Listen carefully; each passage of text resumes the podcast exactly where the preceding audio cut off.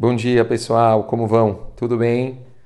Continuando o nosso próximo caminho, após a gente falar sobre Mikra, que era a Torá escrita, o próximo caminho é Mishnah, a Torá oral.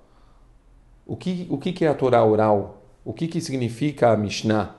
Então, Rahamim falam para gente uma coisa importante. Eles falam para gente o seguinte: Mishnah, ele vem de um Lashon Leshanen, de você revisar uma coisa. Significa você analisar uma coisa de outros prismas, você verificar uma coisa, analisar uma coisa. Quando a gente estuda a Torá escrita, muitas vezes a gente não entende as coisas 100% porque existe uma complexidade na, na linguagem, no entendimento de como está a Torá escrita. Portanto, a Torá oral ela vem muito mais para a gente conseguir compreender e ter uma análise correta de como a gente consegue realmente sugar a Torá escrita do melhor jeito possível.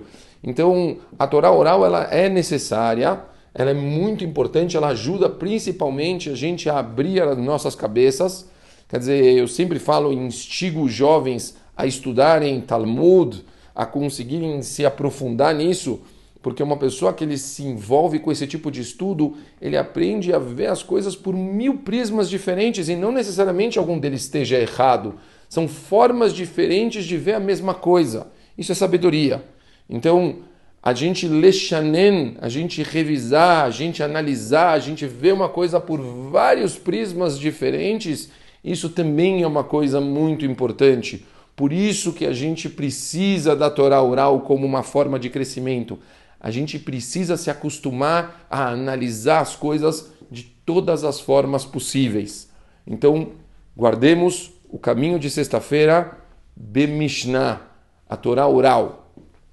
Daqui a pouco eu mando o próximo caminho, que vai ser o caminho que a gente deveria estar estudando no Shabat. Um beijo grande e ótimo dia para todo mundo.